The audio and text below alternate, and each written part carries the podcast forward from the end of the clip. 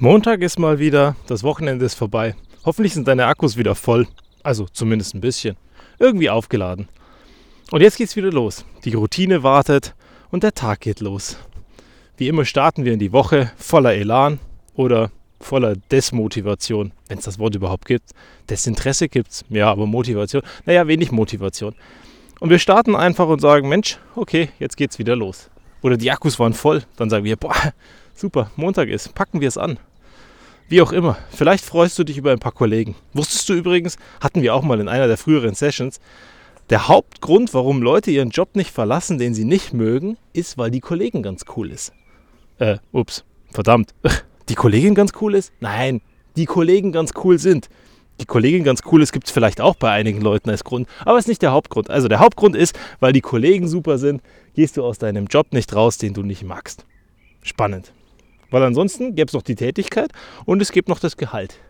Das Gehalt ist irgendwie so der niedrigste Grund, der niedrigste Motivationsgrund, warum Leute wirklich aus dem Job rausgehen.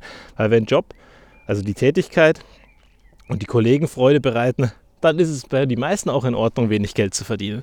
Und dann gehen wir in unseren Job rein und den machen wir dann 30 oder 40 Jahre, je nachdem, was für einen Bildungshintergrund du hast, bevor wir in Rente gehen. Jeden Tag aufstehen, jeden Tag funktionieren, fünf Tage die Woche um dann zwei Tage die Woche das zu machen, was dir Spaß macht. Im Verhältnis ganz schön wenig. Also 2 zu 7 zu leben. Zwei Tage die Woche, oh nein, nicht 2 zu 7, oh mein Gott, was ist denn heute los? Also nicht 2 zu 7, sondern 2 zu 5 auf die sieben Tage. Also zwei Siebtel der Woche lebst du dann. Voll wenig. Nur das Wochenende. Oder vielleicht den Feierabend, wenn du es dir einigermaßen gut einrichtest. Weil der Feierabend wäre ja auch eine Möglichkeit, um Sachen zu genießen. Und eigentlich wäre es ja auch der Tag. Und deswegen appelliere ich immer an die Leute, dass sie Sachen machen sollen, die ihnen Spaß machen, die ihnen Freude bereiten. Weil wenn du den Tag über Freude hast und was tust, was dir gut tut und was dir, naja, die Akkus auch auf eine gewisse Art und Weise auflädt, dann wäre der Tag ja gar nicht mehr so schlimm. Und diese 40 Jahre, die du vor dir hast, wäre ja auch kein Muss. Wir hatten letztens mal ein Gespräch und dann meinte der Kollege zu mir, naja, du musst ja auch noch 30 Jahre arbeiten. Und wenn ich es mir so angucke, dann muss ich sagen, naja, im Verhältnis muss ich nicht noch 30 Jahre arbeiten, sondern wenn alles gut läuft, dann darf ich noch 30 Jahre arbeiten. Vielleicht sogar ein bisschen länger, wenn es mir richtig Spaß macht. Oder ich irgendwas habe, wo ich da nicht in Rente muss, weil ich nicht will, weil es mir weiterhin Spaß macht, weil ich einfach weitermachen kann, weil es den Kopf fit hält und weil es mich fit hält und weil es mir gut tut. Dann würde ich auch weitermachen. Also wenn es mir weiterhin Freude bereitet. Und wie ist das bei dir, wenn du morgens aufstehst? Macht dein Job dir Freude? Machen dir die Kollegen Spaß? Oder wie ich mich vorher versprochen habe, die Kollegin? Bei uns ist die Quote derart schlecht, dass die Kollegin gar keinen Spaß machen könnte, weil wir fast gar keine Frauen bei uns haben im, im Bereich. Es ist ein bisschen besser geworden, aber die Quote ist immer noch desaströs.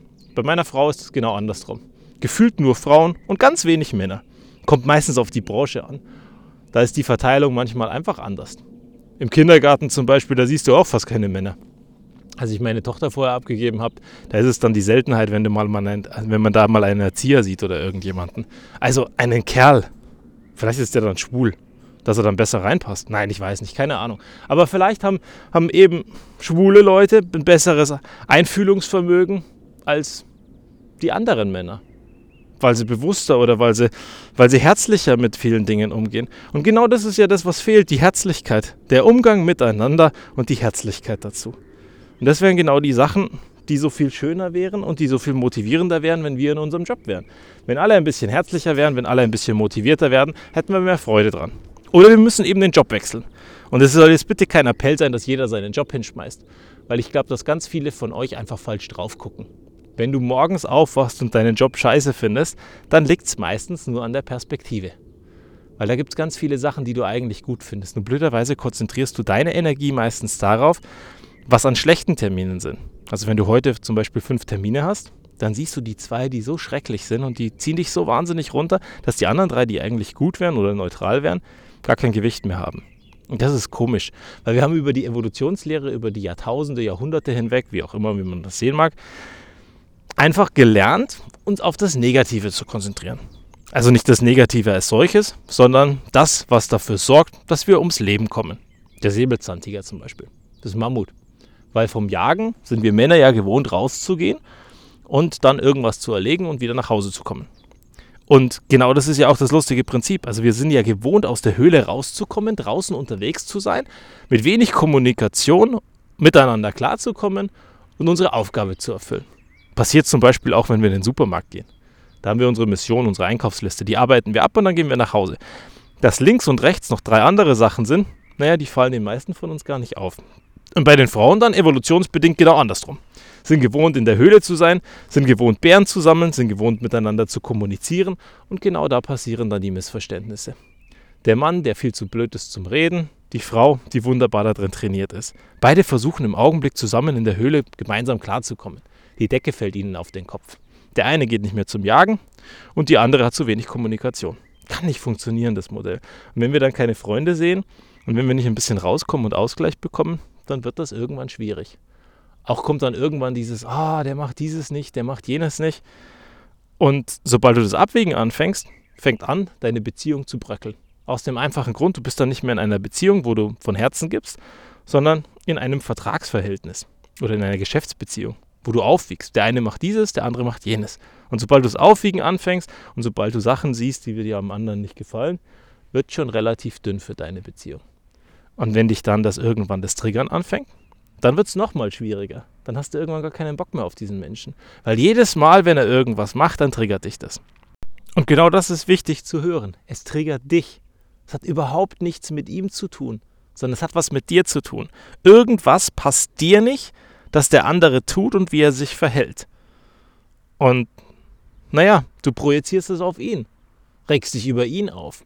Aber eigentlich müsstest du das Thema bei dir suchen. Warum es jedes Mal dich auf die Palme bringt, wenn er sich linksrum oder rechtsrum verhält.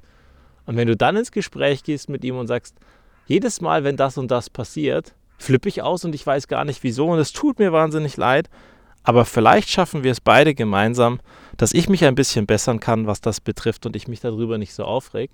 Dann sieht er auf der einen Seite oder sie auf der einen Seite, dass da etwas ist, was dem Partner nicht gut tut. Und du auf der anderen Seite bist ein bisschen sensibler geworden. Weil das ist ja genauso mit diesen Wörtern, die wir permanent benutzen. Also wenn du irgendein Wort hast, das du wahnsinnig gerne benutzt oder eine Redewendung oder irgendeinen Spruch, wenn dir irgendeiner das dann sagt, dass es so ist und dich darauf hinweist, dann fängst du an, dein Bewusstsein zu schärfen. Und über dein Bewusstsein kriegst du auf einmal mit, dass du immer äh sagst oder dass du immer also sagst oder ja eigentlich, so wie ich heute, komischerweise. Und wenn du das machst und wenn du das weißt und anfängst, es wahrzunehmen, dann passiert der Weg der Veränderung. Weil durch dieses Wahrnehmen schaffst du es langsam, dass du für dich entscheiden kannst, ist es gut für dich, ist es schlecht für dich, möchtest du es behalten oder loswerden. Und wenn du es loswerden möchtest, wirst du über die Zeit, dadurch, dass es dir auffällt, weil ein anderer das dir gesagt hat oder du es selber wahrgenommen hast, es schaffen, es loszuwerden. Und das wäre doch super schön. Weil dann würden wir so einige Sachen loswerden, die uns jeden Tag triggern und die irgendwie nicht so gut zu uns passen und die dazu führen, dass es im Job oder in der Beziehung nicht so gut klappt.